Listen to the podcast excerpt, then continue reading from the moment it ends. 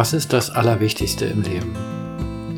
Den inneren Weg als eine Forschungsreise zu betrachten. Eine Forschungsreise in unbekanntes Terrain, in mich selbst und eine Forschungsreise ohne bestimmtes Ziel. Darum geht es in meinem heutigen Gespräch mit dem Diamond Approach Lehrer Philipp Hasselblatt. Der Diamond Approach ist ein zeitgenössischer spiritueller Weg, der sowohl Methoden der großen spirituellen Traditionen als auch der modernen Psychologie einsetzt, um diesen, diese Forschungsreise zu unterstützen.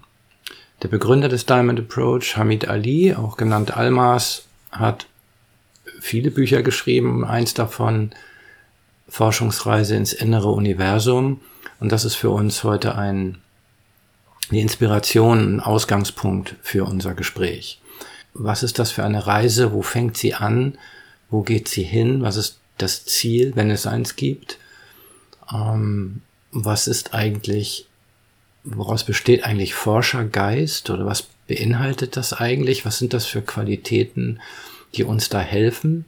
Da berühren wir eine ganze Reihe von wichtigen Elementen, die auch im Diamond Approach gelehrt werden.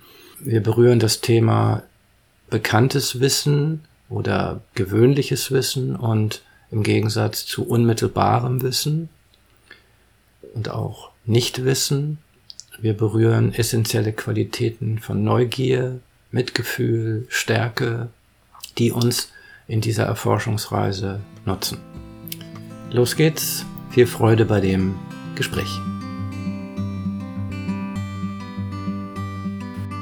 Ja, dann sage ich Hallo, Philipp, und herzlich, Hallo, herzlich willkommen zum Podcast. Schön, dich wiederzusehen. Wir haben ja heute ein, äh, ein spezielles Thema, Forschungsweise ins innere Universum. Das wäre der Titel von einem Buch von Almas. Und der englische Titel, der ist auch sehr spannend, der heißt Space Cruiser Inquiry. Space Cruiser Inquiry heißt ja eigentlich Raumschiff Erforschung. Genau. In dem Fall das innere Raumschiff. Äh, einfach um bei, kurz bei dieser Analogie zu bleiben. Das hat mich total fasziniert vor ein paar Jahren. Das ist ja, glaube ich, inzwischen auch schon wieder zehn Jahre her als die Forscher von äh, CERN in der Schweiz, das nannten sie so im, also in der Presse so den Gottespartikel. Und äh, was die ja machen, ist, die schauen ja nicht mit Teleskopen in den Weltraum, um sozusagen das äh, zu verifizieren oder herauszufinden, sondern sie schauen nach innen. Also sie schauen immer tiefer in die, in die Materie, in die Teile mit nicht, 100 Kilometer langen Riesenteleskopen, wo sie die Partikel aufeinander knallen lassen. Und so ein bisschen ist es auch mit der Forschungsreise ins innere Universum, dass wir eben unendlich weit schauen können, in uns selber auch.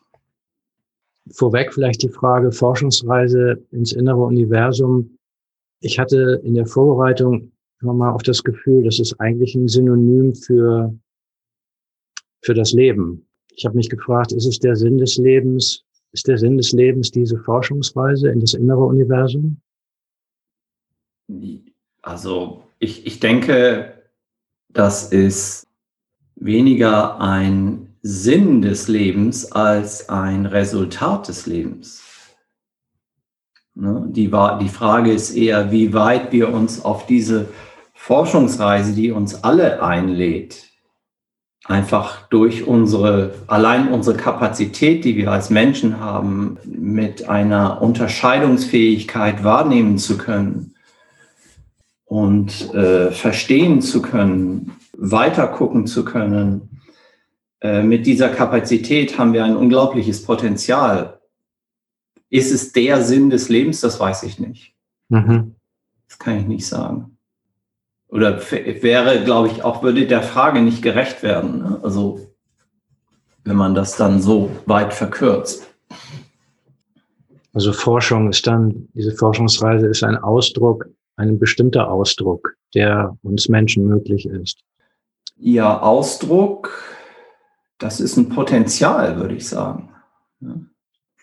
Erstmal ist das ein Potenzial, das ist die Seele, dieses äh, Feld, das eben Eigenschaften hat wie Empfindsamkeit, äh, Berührbarkeit, aber auch Eigenschaften wie, dass es lernt, dass es sich erinnert, ne? dass es äh, eben in dieser Berührbarkeit auch diese Berührungen auch ähm, abrufbar sind, die im Laufe eines Lebens passieren und äh, so wie ich das, dieses Feld verstehe und auch immer wieder wahrnehme, ist das eine, wie soll man das sagen, erstmal von außen geschaut eine ziemlich chaotische Geschichte.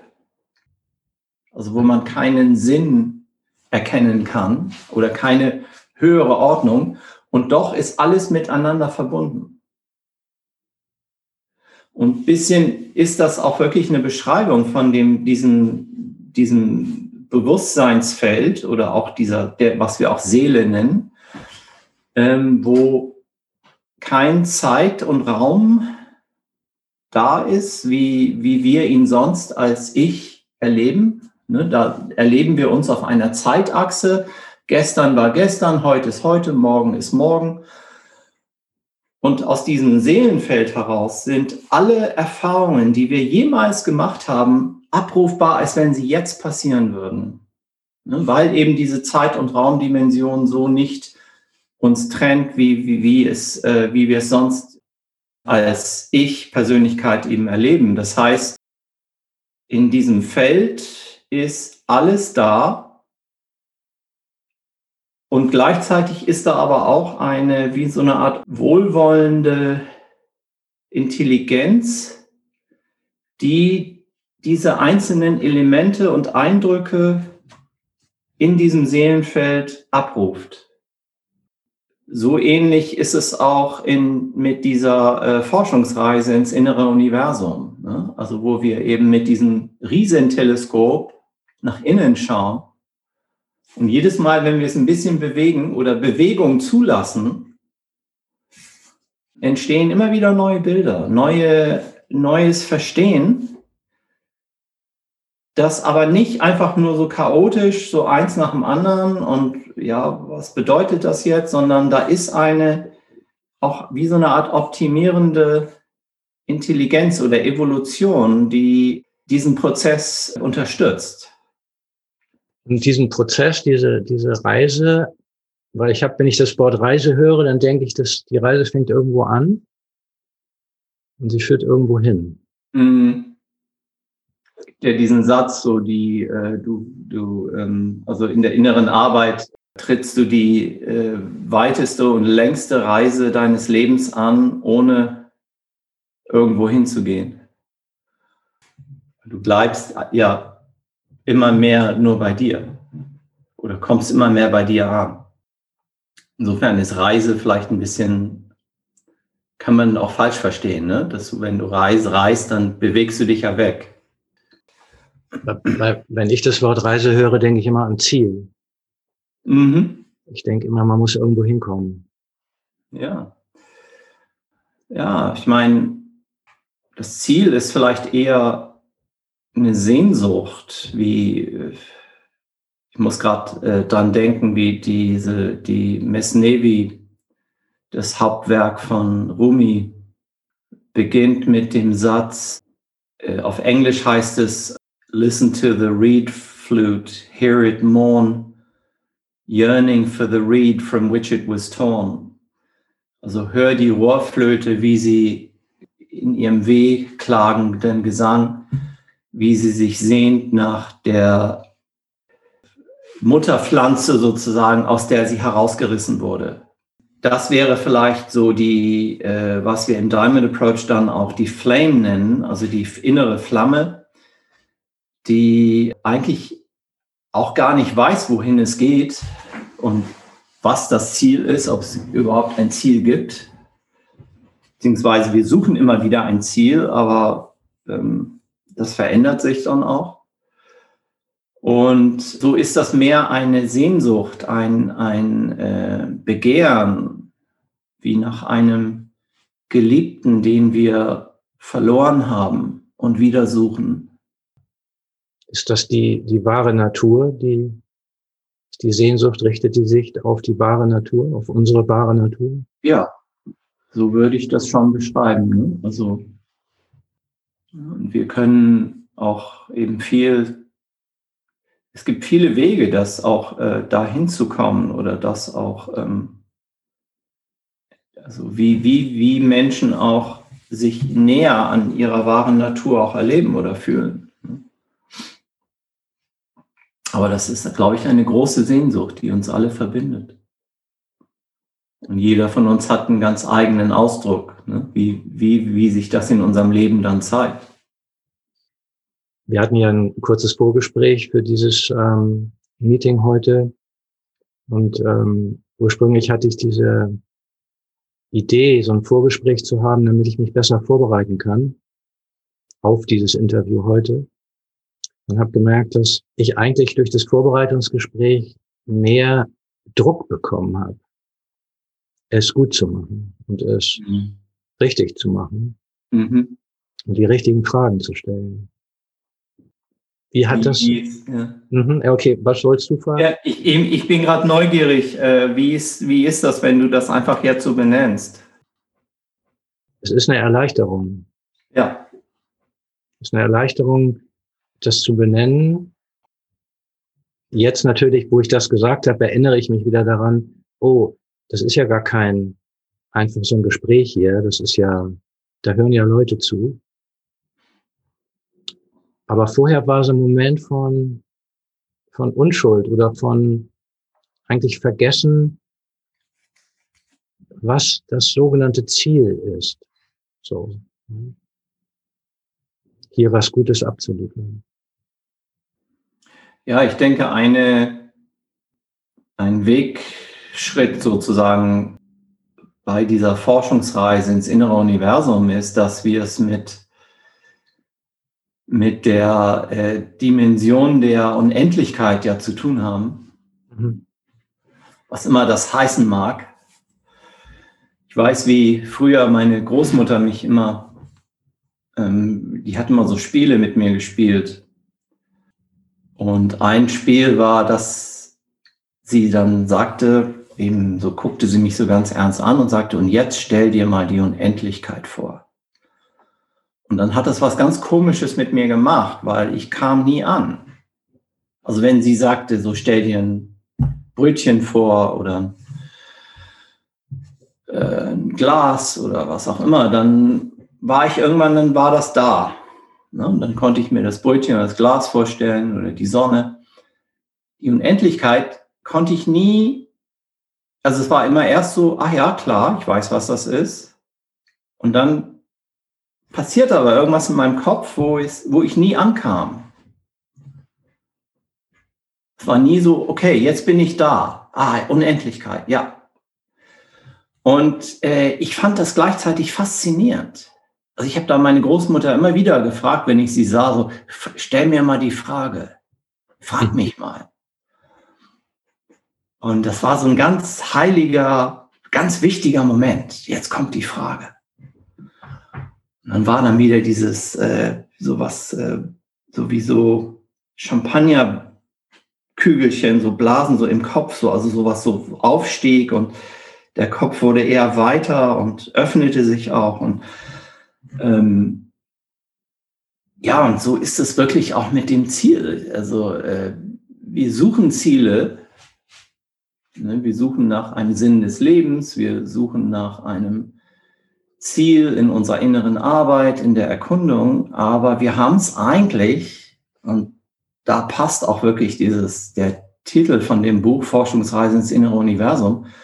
Universum hat, hat eben wirklich diese Dimension der Unendlichkeit. Ne, also der Zeitlosigkeit auch. Ne? Mhm. Jeder kann ja sofort fragen, ja, was war denn vor dem großen Knall? Ja. dann war da vielleicht ein Vakuum oder ein leerer Raum, aber etwas, es war auch, ne? Mhm. Und dann gibt es auch Forschungen, die sagen, ja, das Universum hat auch sozusagen eine Begrenzung oder eine gewisse Größe und dann gibt es noch ein Universum und noch eins. Und, und so ist es auch mit unserem inneren Prozess. Also, du kannst eben wirklich e ewig lange forschen. Manch, manche könnten jetzt ja denken, oh Gott, ewig forschen, was ich komme nie an. Wo, wozu mache ich das denn überhaupt? Ja, ja, das ist auch ganz interessant. Ich, ich gehe nochmal zurück auf diese Analogie mit, dem, mit den Leuten von CERN. Die wurden interviewt, also wirklich so sehr, sehr begnadete Physiker, Astrophysiker, theoretische Physiker.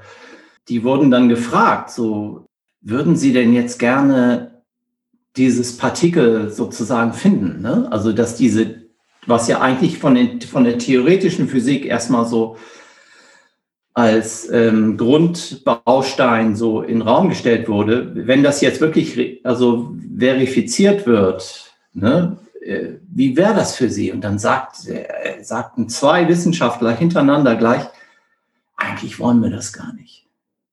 Wir würden, also das, das ist auch langweilig.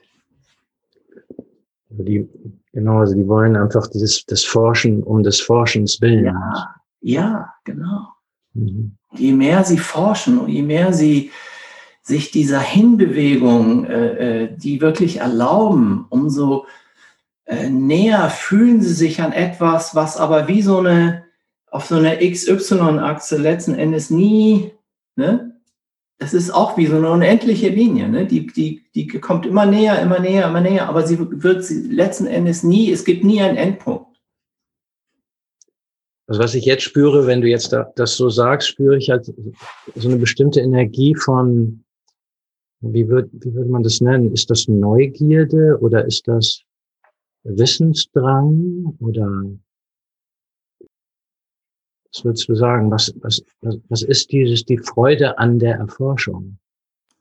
Ja, Freude oder Glück. Mhm. Oder auch so was Spielerisches, höre ich auch. Ja. Genau, das sind dann auch Qualitäten, die, die auch in, ähm, in dem Buch Forschungsreise ins innere Universum auch sehr schön beschrieben werden. Das sind auch Qualitäten der Seele, die wir auch im Diamond Approach in den ersten Jahren äh, erstmal auch für uns erschließen, beziehungsweise wieder erschließen die ein Stück weit verloren gegangen sind in unserer Ich-Werdung sozusagen, oder man kann auch technisch sagen, in unserer Sozialisation, mhm. wo wir eben wieder in Kontakt kommen können, zum Beispiel mit echter Neugierde, also mit einer Neugierde als essentielle Qualität, als Qualität der Seele, die wirklich frei ist von der Ich-Persönlichkeit, sondern eine, was ganz äh, Reines hat, unschuldig fast, wie ein Kind, ne, was einfach nur wissen will. Ja, das Kind, das interessiert sich einfach nur. Was ist das? Wow. Kann ich das mal anfassen? Kann ich das in den Mund nehmen?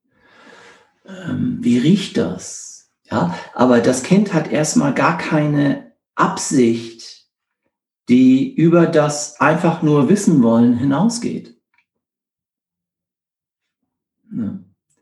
Es hat nicht, sagen wir mal, die Agenda, ich will glücklich werden oder ich will mich besser verstehen oder ich will den Sinn des Lebens für mich äh, erfahren oder ich will meiner Bestimmung.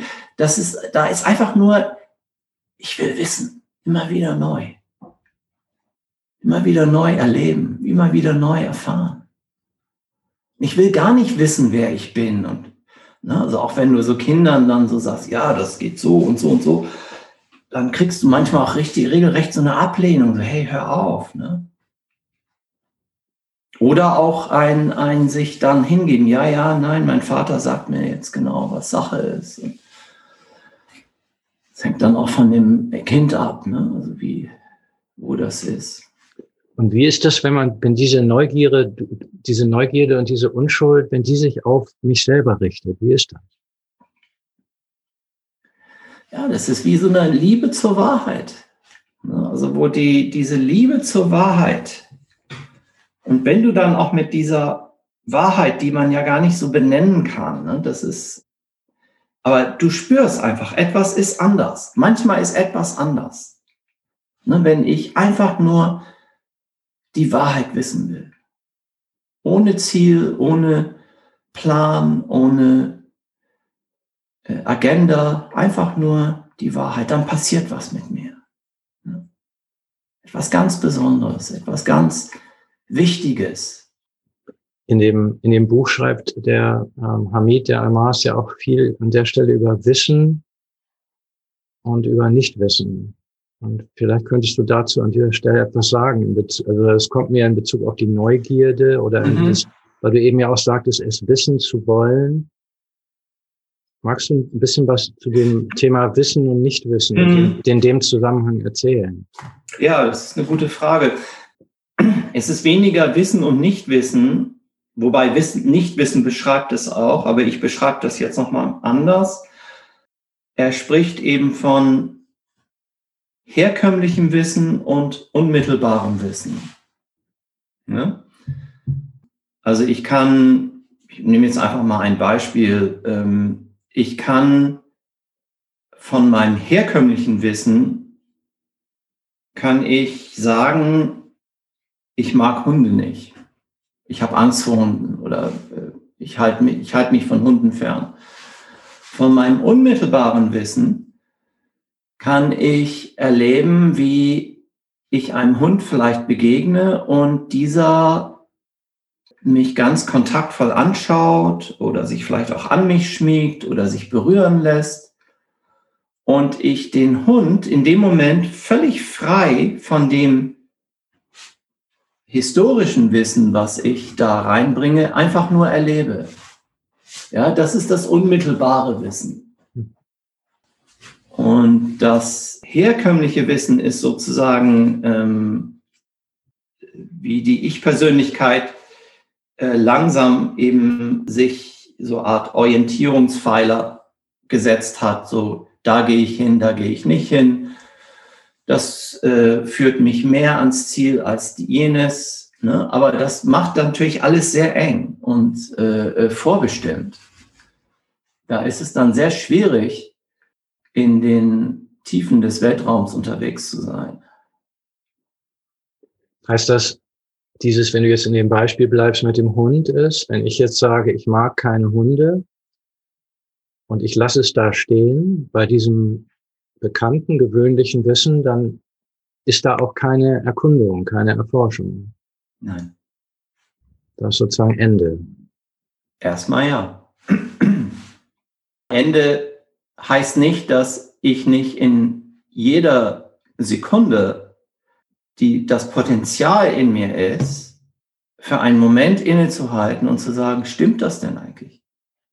Ne, wo ich dann in dem Moment, in diesem Innehalten und dieser Frage, ist das wirklich, äh, ist das wirklich aktuell? Ähm, natürlich die Möglichkeit auch ist, in den Strom des unmittelbaren Wissens zu treten. Ne? Also vorher stehe ich eher so ein bisschen am Ufer und habe so meinen bekannten Boden unter den Füßen. Und im nächsten Moment kann ich auch in den Strom von dem unmittelbaren Wissen treten. Aber ich habe auch meine guten Gründe äh, zu sagen, nee, also ich glaube, ich bleibe doch lieber in äh, gewohnten Terrain. Ne? Auf, in der Uferböschung, die kenne ich dann mache ich es mir jetzt erstmal bequem. Wäre das jetzt, diese, das Beispiel mit dem Hund, ich mag keine Hunde, das wäre doch ein guter Ausgangspunkt für eine Erkundung, oder? Wenn ich mit der essentiellen Qualität der Neugierde, wie ich sie ja gerade beschrieben habe, ja. Äh, in Kontakt bin, dann kann es sein, dass ich, dass da in mir dieser das wird auch mit der Farbe Gelb auch verbunden oft. Also diese, ja, eben Neugierde oder auch Freude ne, an, an, an, der, an dem Entdecken. Wenn ich, je mehr ich sozusagen diese essentiellen Qualitäten auch in meiner Seele wie so, wie, wieder freigelegt habe, indem ich an den Widerständen, die sich gebildet haben, auch arbeite. Das heißt, ich gehe auch wirklich nochmal in meine Geschichte, in meine Vergangenheit. Ne? Was, wie war das für mich als Kind, ne? wenn ich mit dieser essentiellen Qualität da war? Und, und je mehr ich das sozusagen verstehe, umso mehr kann dann auch diese reine Qualität wieder freigelegt werden. Und, und dann ist, taucht plötzlich Neugierde auf, ganz unerwartet. Ja? Oder es taucht auch sowas auf wie zum Beispiel die rote Essenz, die mit Stärke und mit, mit äh, Vorwärtsgehen zu tun hat. Ja, also wo ich vielleicht auch, wenn ich da an der Uferböschung stehe, auch das nicht nur die Neugierde brauche, sondern auch das Rot, das tatsächlich dann mein Bein hebt und wo ich die nächsten Schritte tue. Ne? Also äh, wo ich auch diese, diese Energie, diese Kraft auch eben einsetzen kann, um eben dann doch von der Uferböschung mit der, mit dem konventionellen Wissen sage, nein, ich will jetzt, ich will noch mehr. Ja. Und jetzt trete ich in den, in diesen Strom des unmittelbaren Wissens. Hab keine Ahnung, was gleich passiert. Ja. Ja, ob ich vielleicht jetzt als nächstes äh, will ich mir einen Hund anschaffen. was weiß ich, was die Konsequenz daraus ist. Aber deswegen auch dann diese Zaghaftigkeit, ne? weil, weil wir eben, wir haben erstmal auch ein Investment, so eine Art Konstante zu bleiben und uns wiedererkennen zu können und auch wiedererkennbar zu sein für andere. Also da ist ganz viel, wo wir, ja, wo unser Investment oft viel größer ist, als wir es eigentlich zugestehen wollen. Also ich, also ich sage vielleicht, ja, ich bin ein neugieriger Mensch, aber wie weit geht diese Neugierde wirklich? Hm. Wo sage ich irgendwann, ja, okay, jetzt reicht's aber, jetzt lassen wir mal gut sein. Also mir ist das begegnet in der Vorbereitung für heute, wo ich merkte, ich habe Angst. Ich kriege Angst oder ich habe, eigentlich war es so, ich würde sagen, ich habe Angst, und dann ist mir aber klar geworden, das ist eigentlich schon gewöhnliches Wissen, weil eigentlich habe ich eine Körperempfindung, eine bestimmte Körperempfindung, so Druck auf der Brust.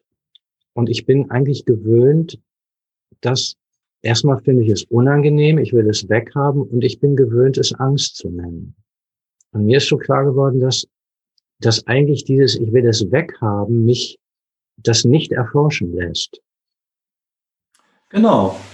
Und wie ist es, wenn du jetzt auch wieder einfach das erstmal nur benennst? Ne, dass dieses Ich will das weghaben, wie so ein, eine Barriere auch gleichzeitig ist, ne? die dich dann, dann das nicht weiter erforschen lässt, ne? weil du hast ja eine klare Agenda. So mach das weg. Ja, und, oder auch es als störend zu erleben. Mhm. Und es zu, zu benennen, schafft irgendwie Raum. Genau. Und wenn du jetzt einfach in diesen Raum gerade hineinspürst, wie fühlt der sich an im Vergleich zu der, dem Benennen? Also im Vergleich zu diesem der Agenda. Ja, der Raum ist weit und dunkel. Mhm. Ja. Der ist eigentlich unbekannt und und der ist wirklich auch schwarz. Mhm. Und wie geht's dir, wenn du das einfach nur wahrnimmst? Ich merke immer so ein Hin und Her. Ne? Also eigentlich hätte ich jetzt gesagt, es ist friedlicher. Ja, es ist friedlich. Und immer wieder kommen, immer wieder dieses, dieses Hochgehen von, nein, aber wir müssen doch jetzt hier über, wir müssen doch jetzt hier über irgendwas reden. Also ich merke richtig immer wieder die inneren, also ja, Kontrollversuche, ja, oder und gleichzeitig gibt es auch den Teil, der irgendwie auch sieht, ach so, ja, genau das ist es doch eigentlich. Mhm. Genau, und wenn du diese Kontrollversuche, ne, die du ganz klar wahrnimmst, auch nicht als im Moment gar nicht bewertest. Ne? Man kann ja auch ganz schnell jetzt wieder sagen, ja, die müssen natürlich, das müssen wir jetzt mal in den Griff kriegen, oder, sondern die einfach nur auch ohne Bewertung, ne? dass es jetzt einfach nur wahrnimmst. Und den Teil in dir, der eben kontrollieren will. Ja, dann ist wieder eine Entspannung da. Dann ist wieder, dann ist eigentlich eine Bewegung da. Genau. Es ist eine, eine Schwingung da.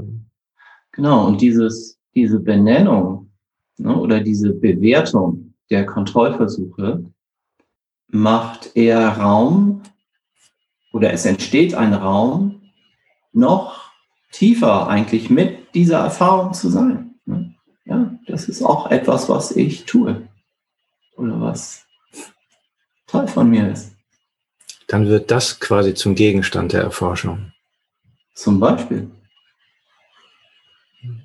Ja. Aber eben in diesem Moment, das ist ein sehr schön, dass du dich hier auch so zur Verfügung stellst, sozusagen als ähm, ähm, Kontrastmittel, weil das zeigt jetzt gerade sehr schön, ne, wie was passiert, wenn wir einfach nur in den Strom der Erfahrung treten und wirklich offen sind für unsere Erfahrung, inklusive auch der Tatsache, dass wir eine Agenda haben.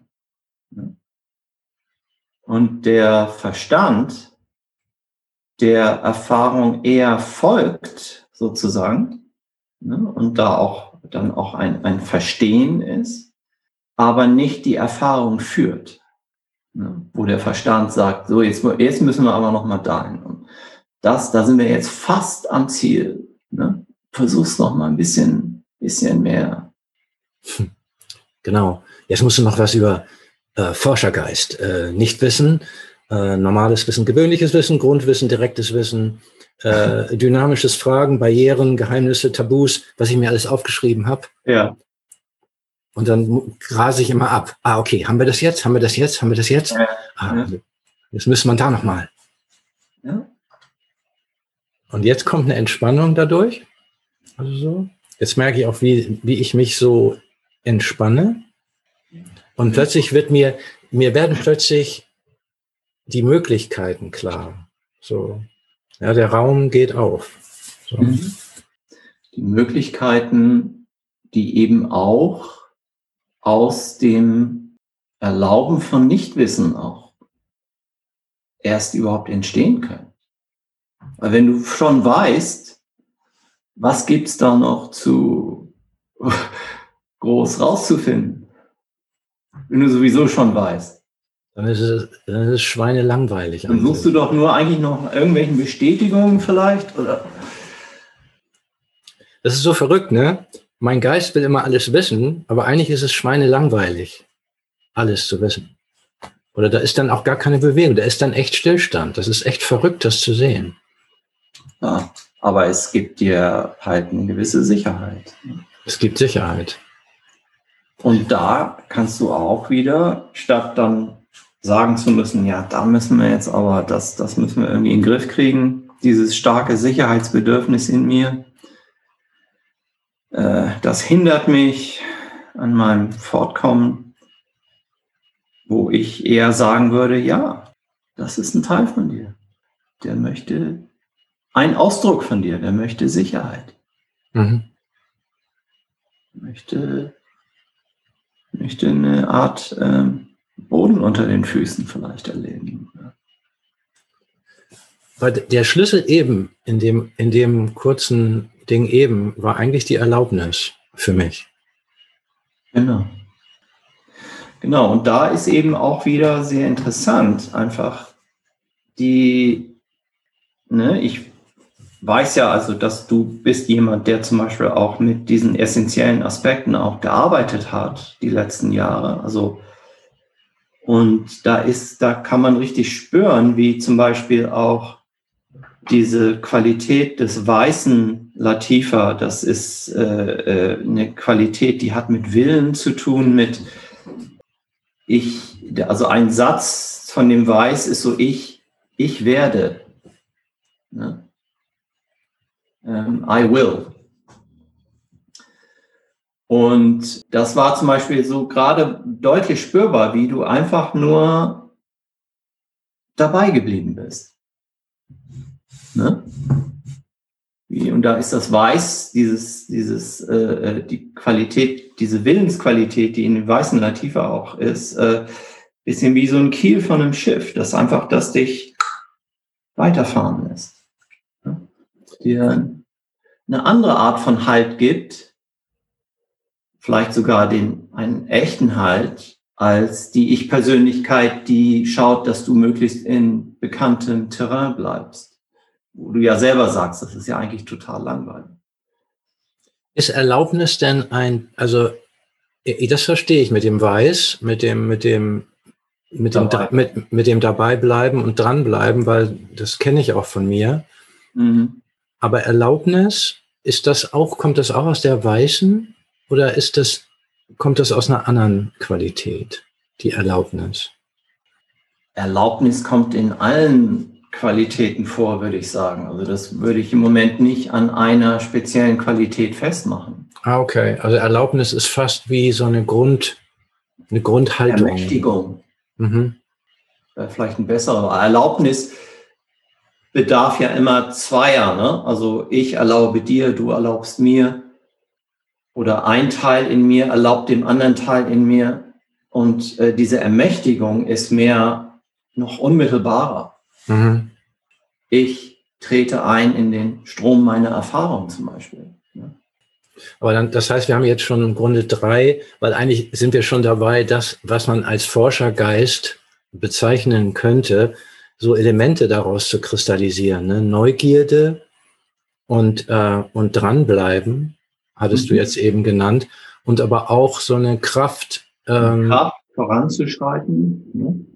Und eben die Erlaubnis auch, also mir kommt das immer so vor, genau, eigentlich die Erlaubnis, auch Fragen zu stellen, ne? Fragen neu zu stellen. Genau. Nicht nur die Erlaubnis, Fragen neu zu stellen, sondern die Freude auch daran. Hm. Wie, ja, wie diese Forscher, die nach dem Gottespartikel suchen und gleichzeitig, ne, die haben ihr ganzes Leben dem gewidmet. Ne, die schlafen teilweise in ihren Büros oder neben ihren Forschungsapparaten. Aber wenn du sie fragst, werden die wahrscheinlich alle sagen, ja, das hört nie auf. Also es ist nicht so, dass sie dann irgendwann das, ne, diese Theorie sozusagen dann auch wissenschaftlich äh, bestätigt haben und dann schließen die ihre Türen oder so. Bauen alle Apparate ab und gehen nach Hause. Das heißt, die wir, die wir auf dem inneren Weg sind, sind im Grunde auch wie, wie, wie diese Forscher, ne? Wir gehen auch nicht nach Hause. Also ich meine, wir, ja, also sagen wir mal so, da gibt es viele Weggabelungen, glaube ich, wo wir, äh, wo wir weiche Knie kriegen ne? und sagen, hey, jetzt, äh, jetzt reicht's mir, jetzt will ich erstmal wieder nach Hause. Was ist an so einem Moment entscheidend, wenn sowas kommt? Neugierde zum Beispiel. Mhm. Ne? Also was, was äh, wo will ich denn hin? Also was, was, was, was, was erwartet mich denn zu Hause? Oder was, was glaube ich, was mich zu Hause erwartet, ne, dass ich da jetzt unbedingt hin will. Oder? Beziehungsweise jetzt eigentlich ja, wo, wenn ich irgendwo nicht hin will. Ne? Also wenn ich sozusagen an einen Punkt komme, wo ich weiche Knie kriege, mhm. also wo es schwierig wird. Genau, dann bleibst du erstmal einfach, spürst du in diese weichen Knie, auch in die körperlichen Erfahrungen. Ne? Atmest vielleicht auch in die Angst hinein, die da ist, oder das Unwohl, Unbehagen und gib mir die Erlaubnis, da eventuell auch gar nicht weiterzugehen. Ja, das ist ja aus der Sicht der eher so des linear denkenden Egos, das sagt dann ja, okay, dann gehe ich jetzt nicht mehr weiter. Aber ich denke, letzten Endes gehst du nicht weiter in deinem Plan, den du bis zu dem Punkt hattest, weil das nicht mehr so weitergeht. Mhm. Ne? Und du wieder an dieser Weggabelung stehst, eben gehe ich jetzt erstmal in mein herkömmliches Wissen und schaue, dass ich festen Boden unter den Füßen habe, oder lasse ich mich auf das unmittelbare Wissen weiter ein, wo ich keine Ahnung habe, wo mich die Erkundung jetzt im nächsten Schritt hinführt. Vielleicht stelle ich fest, dass ich mich als Alien fühle. Ja? Wie fühlt sich das an? Wie ist das, ein Alien zu sein? Als Alien einkaufen zu gehen oder äh, mit anderen Menschen im Kontakt zu sein. Also im Sinne von, also im Gegensatz zu mich wieder in mein normales Ich zurückzuverwandeln und dann einkaufen zu gehen, genau. weil, ich, genau. weil ich denke, ich könnte gar nicht als jemand Fremdes oder jemand, der mir selber fremd ist. Mhm. Verstehe. Was aber das äh, äh, wirklich ähm, eben dieses, äh, diese Forschungsreise ins innere Universum so, ähm, so deutlich macht, ist, dass du an jedem Punkt sozusagen, es gibt keine, es gibt keinen linearen Verlauf. Ne? Also erst von A nach B, von B nach C, von C nach D sondern äh, das ist äh, viel, es ist nicht planbar, ne? was als in dein, in diesem inneren Prozess, in diesem, in dieser Entfaltung, die da passiert, wenn du eben aus dem herkömmlichen Wissen her heraustrittst und dich auf das unmittelbare Erleben einlässt, es ist nicht, nicht planbar. Ne? Welche Rolle spielt Mitgefühl? Das ist eine Qualität, die haben wir noch nicht äh, behandelt. Welche Rolle spielt Mitgefühl da? Ja, also Mitgefühl hat, das ist, also Mitgefühl hängt mit dem Grünen, mit der grünen Essenz zusammen. Das ist ein Grün, das ist so eher so wie das Grün einer von einem Blatt so im, im, im Sommer in einem Garten das so gerade anfängt, sich zu öffnen. Das ist ein ganz helles Grün, ein sehr zartes Grün und hat auch ganz viel, also hat mit Mitgefühl zu tun. Was ist noch eine Qualität von Mitgefühl? Das ist Berührbarkeit. Offenheit. Wenn ich echtes Mitgefühl habe, dann lasse ich mich von dir berühren.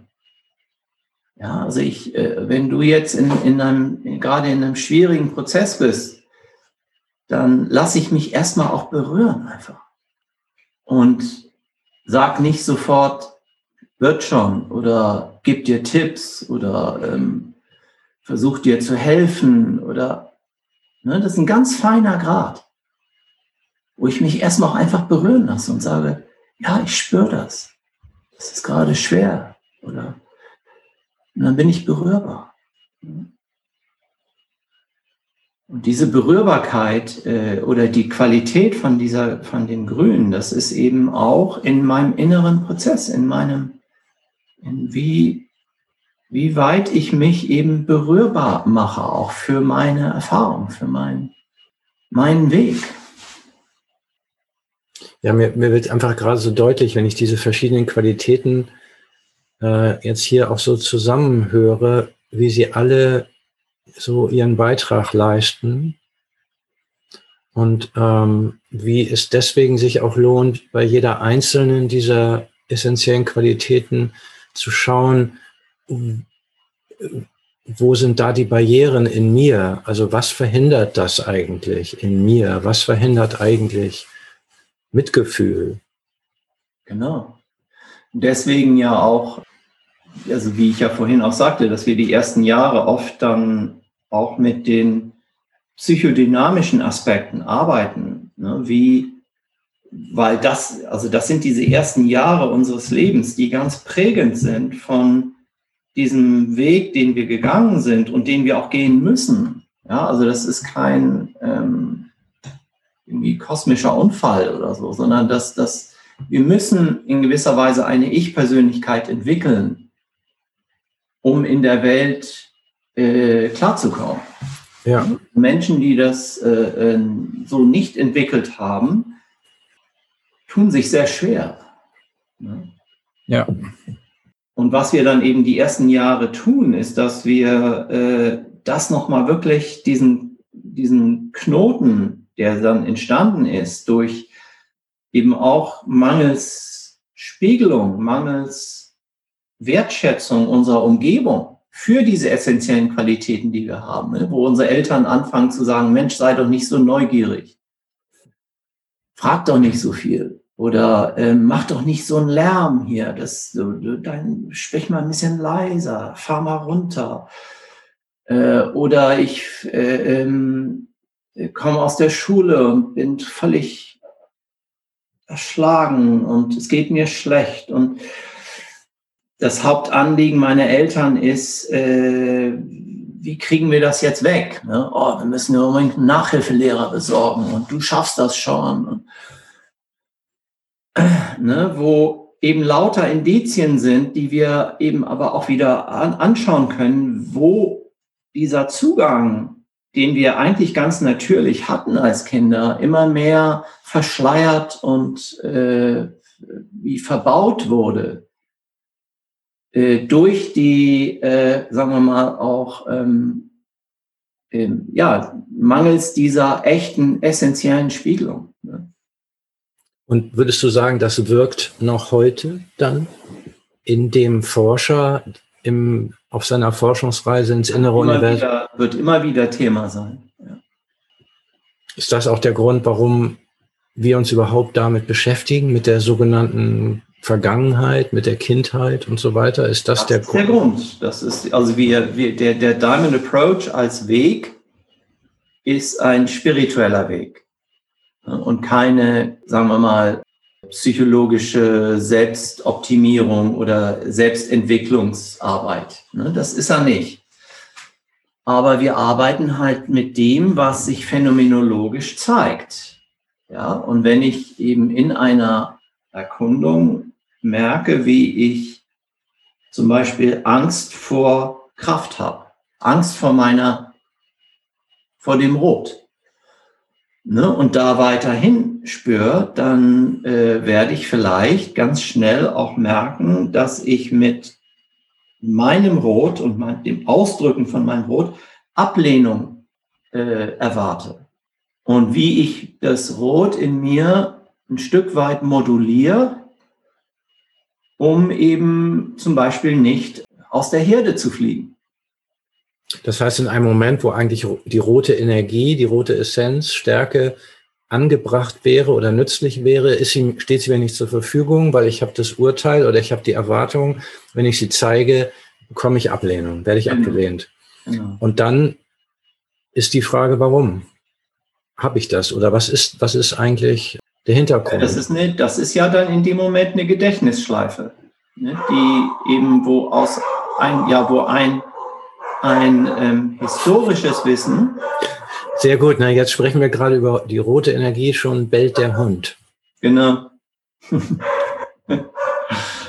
Das ist ja eine Gedächtnisschleife, die sich äh, äh, einstellt. Das, ich sagte ja auch äh, zu Beginn, dass eine Eigenschaft der Seele ist ja, dass sie eben wirklich frei von Zeit und Raum ist. Das heißt, diese entscheidenden Erlebnisse, die vielleicht meinen Zugang zu dem Rot zum Beispiel bestimmt haben, die sind plötzlich da, als wenn es jetzt passiert. Es ist gar nicht die Vergangenheit, es ist die Gegenwart. Genau. Hm. So erlebe ich das. Ne? Da war nichts vor 40 Jahren oder das ist jetzt, jetzt gerade. Verdammt normal. Das ist ja richtig. Was mache ich jetzt? Ne? Und äh, die, die, die Chance, die das aber auch gleichzeitig, das ist ja wie so ein bisschen eine, ein Segen und ein, ein, ein, eine starke Herausforderung gleichzeitig, dass ich eben weil das so erlebt wird, als wenn es jetzt passiert, also zum Beispiel meine Angst vor dem Rot, ne, und mein, mich zeigen, kann ich auch genau da wieder hingehen. Ne, deswegen sagte ich ja, also wir sind ein, in dem Sinne, wir arbeiten mit dem, was sich phänomenologisch zeigt. Und da erkunden wir dann weiter. Und dann sind wir ganz schnell auch in der, äh, in unser, auch in unserer Biografie. Aber wir sind da, weil sich das in diesem Moment gerade zeigt und nicht, weil wir sagen, ja, da muss ich jetzt mal hingehen. Und wie war denn das genau? Und äh, jetzt äh, rufe ich nochmal meinen Vater an und frage ihn, vielleicht tue ich das auch irgendwann mal. Aber in der eigentlichen, in diesem Prozess, in dieser Dynamik, die aus dem unmittelbaren Wissen entsteht, wo ich keine Ahnung habe, was ich als nächstes erleben werde, äh, da gehen wir eben nur dahin, weil es phänomenologisch da ist, weil es einfach gerade vor mir ist.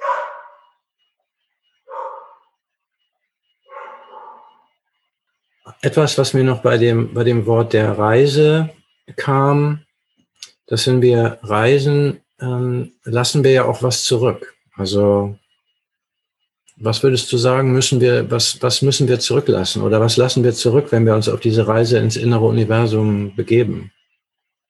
Hm, schöne Frage. Wir lassen alles zurück. Uns gehört nichts.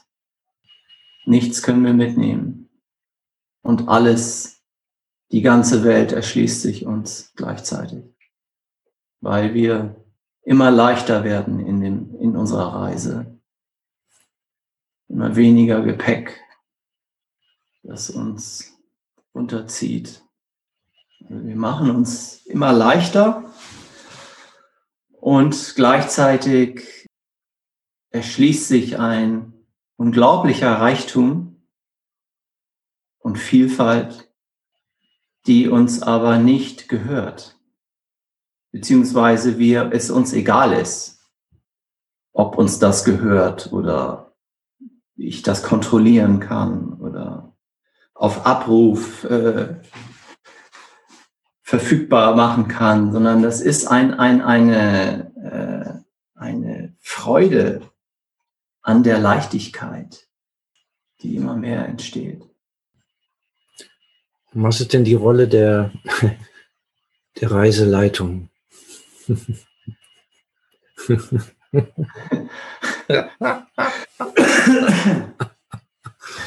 Jede Reise hat doch eine Reiseleitung. Das sind ja die Lehrer. Was ist denn, ja. was ist denn da die? Ich weiß, es ist interessant, wenn du das so sagst. Ich weiß, wie ich äh, mein Leben lang eigentlich immer Reiseleiter abgelehnt habe. Also ich habe immer gesagt, ich will nicht, ich will keinen Reiseleiter.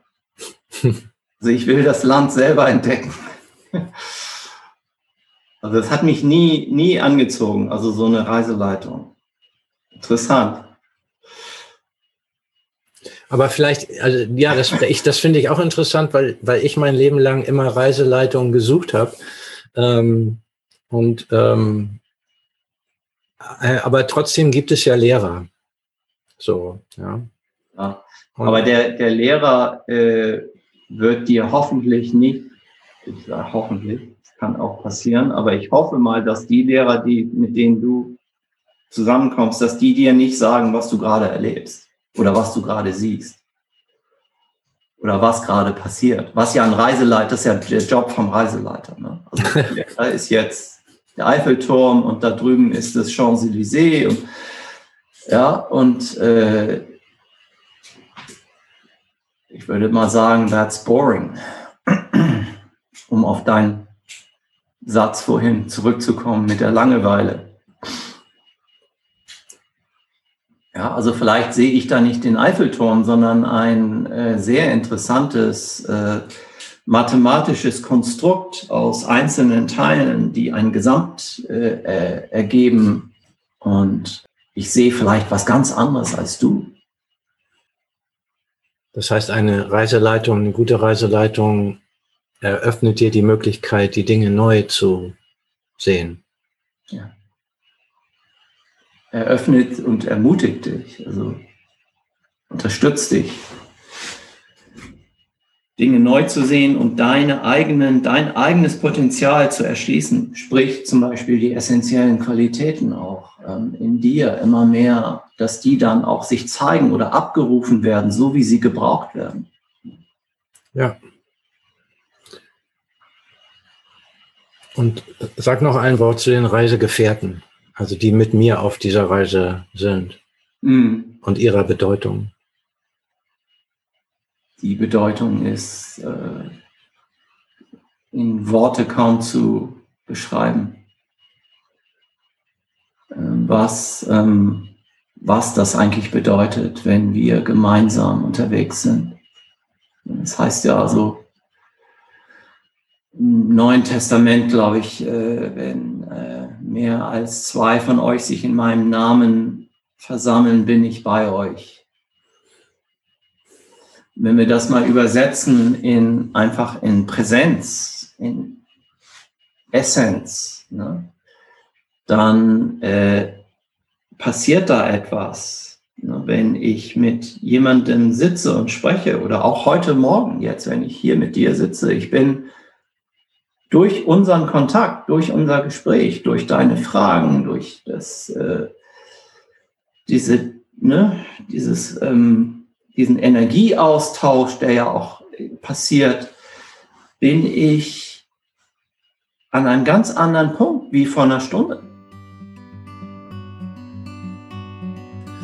Dann danke ich dir für diesen, diesen, diese kleine Reise. Sehr gern. Danke dir für deine Fragen und deine, deine Initiative, das zu machen.